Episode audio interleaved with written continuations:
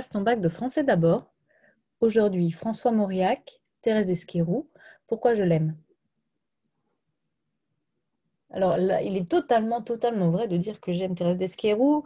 C'est un ouvrage qui m'a beaucoup marqué. En fait, j'en avais entendu parler euh, en écoutant une collègue euh, euh, évoquer les livres qu'elle avait choisis pour le bac pour ses élèves. Et elle disait, Thérèse d'Esquerou, c'est un roman que j'ai lu quand j'étais moi-même lycéenne, qui m'a beaucoup marqué et qui est devenu mon livre de chevet, mon livre préféré. Et j'étais très étonnée parce que je n'avais jamais entendu parler. Je ne l'avais pas du tout étudié à l'université. Je n'étais jamais tombée sur ce roman au cours de mes, de mes lectures personnelles. Et forcément, quand quelqu'un vous dit c'est mon livre préféré, on se dit qu'il doit y avoir quelque chose de particulièrement fort dans ce livre. Donc je l'ai acheté, je l'ai lu et euh, j'ai partagé cette opinion. Alors non pas que ce soit mon livre préféré, mais c'est quand même un ouvrage qui m'a euh, bouleversé, qui m'a touché, dans la mesure où d'abord euh, je me suis reconnue dans cette histoire de de jeunes femmes et de femmes prisonnières de sa, vie. Et d'autre part, parce que la construction dramatique, on dirait ça comme ça, si c'était une, pièce de théâtre, mais la construction de l'intrigue, du récit, pour être plus en phase avec le genre en question, à savoir le roman, est particulièrement admirable. Alors pour ce qui est du personnage, l'identification se fait euh, sans qu'on ait forcément un destin euh, similaire à celui de Thérèse, et bien heureusement, parce que on peut tous avoir à un moment cette impression d'être enfermé dans, son existence, d'avoir des possibilités limitées pour euh, s'exprimer, pour se développer. C'est souvent le propre de l'adolescence d'ailleurs. Hein.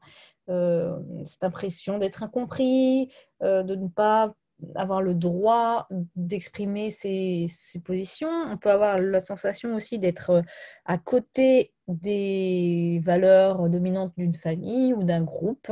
Ça peut aussi un groupe euh, d'amis euh, ou de pseudo-amis à l'école. Hein. Ça peut être plein de choses, en fait, qui font qu'on ressent cet enfermement paradoxal, qui n'est pas matériel. On n'est pas enfermé dans une, dans une pièce, dans une prison, mais c'est un enfermement mental. On est obligé de se cacher. Et euh, Thérèse, c'est ça, en fait, pendant toute la première partie de l'ouvrage, quand elle raconte ce qui l'a conduite à tenter d'empoisonner euh, Bernard, euh, on comprend son enfermement, le fait qu'elle est toujours, elle, est toujours en train de se dissimuler, de se cacher, de se déguiser, dans le sens où elle ne peut jamais exprimer totalement ses opinions. Quand elle le fait, les gens ne comprennent pas ce qu'elle dit, n'adhèrent pas à ce qu'elle dit, et à part sa meilleure amie qui va la délaisser, ensuite va l'abandonner quand elle va tomber amoureuse de cette meilleure amie, bah, Thérèse n'a personne. Et on peut comprendre, pour le coup, qu'elle choisisse euh, d'épouser le frère de sa meilleure amie, évidemment. Euh, donc ça, c'est le premier volet. Et euh, ça, c'est important parce que ce personnage ne nous est pas spécialement dépeint comme sympathique c'est quand même une, criminelle. Alors Mauriac est très empathique, lui, envers, sa, envers avec sa, son personnage. Hein. C'est dès l'avant-propos, il indique, il lui parle déjà euh, à la deuxième personne du singulier, euh, il l'interpelle, il dit Thérèse, euh, il dit qu'il va, qu'il va livrer la vérité de cette femme que tout le monde condamne, qu'il va prendre sa défense, il va être comme son avocat en quelque sorte. Et donc on sent une une tendresse de Mauriac pour son personnage, euh, peut-être lui aussi une identification, ça je ne saurais pas le dire. Et, tout est fait pour que nous la prenions en, pitié, mais sans qu'on se sente obligé de le faire. Euh, je ne me suis pas sentie prise au piège par le, par le narrateur. Et le deuxième point, donc, euh, c'est la construction du récit. Donc cette construction, elle est assez habile puisqu'il euh, y a ce regard rétrospectif au départ, où, euh, donc c'est une Aleps, hein, un flashback on dirait au cinéma, euh, où on est au moment crucial de la fin du procès. En plus, il nous a Mauriac nous a ôté le plaisir d'assister au procès. C'est pas du tout une construction classique. On n'est pas euh, euh, face à la montée en puissance du crime, le crime, puis le procès avec du suspense, et puis finalement elle est acquittée et, ce serait la fin en fait d'une construction classique. Là, c'est complètement dans le désordre.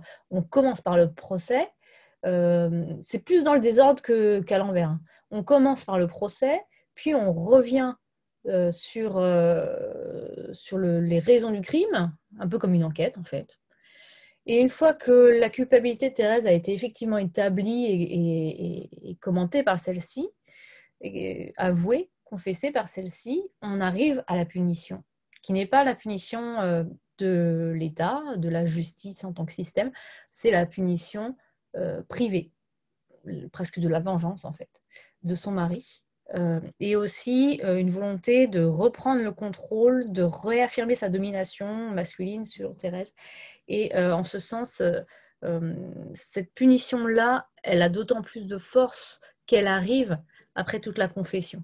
Donc en fait, ce n'est pas un récit policier au sens où on chercherait des indices, on n'aurait pas toutes les explications, etc.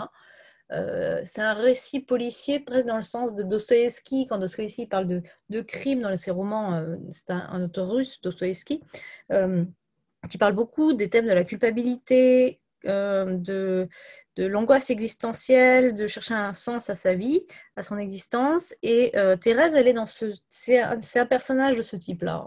Et c'est un personnage féminin de ce type-là. Euh, chez Dostoevsky, on a plus de des personnages féminins intéressants, mais surtout des personnages masculins un petit peu tourmentés sur ces questions. Et là, Thérèse, bah, c'est elle qui est au centre. elle est à la fois fascinante et, euh, pas terrifiante, mais euh, intrigante, euh, perturbante. Et c'est un peu un catalyseur de vérité, Thérèse. C'est celle qui nous oblige à voir en face ce qu'on veut faire, ce qu'on veut être. Voilà, ça c'est pour moi l'art de Mauriac, l'art du récit de Mauriac que, met en œuvre Mauriac dans Thérèse d'Esquirou, c'est celui de la révélation de la vérité jusqu'au bout, qui passe par le corps aussi, par cet enfermement, par cet amaigrissement, presque une ascèse au sens mystique du terme, et enfin la libération. Euh, donc, euh, je conclurai peut-être simplement en rappelant qu'il y a une suite que Mauriac a écrit des années après à Thérèse Esquerou, où il a imaginé ce qu'était devenue Thérèse, qui vit seule dans une grande ville. On ne peut pas dire qu'elle ait eu une destinée euh, heureuse, facile, joyeuse, mais néanmoins, elle a affirmé sa liberté jusqu'au bout et c'est sans doute ce, euh, qu'on espère pour elle lorsqu'on la laisse, comme le narrateur, dans la rue, enfin libre, enfin seule, à la fin de Thérèse Esquero.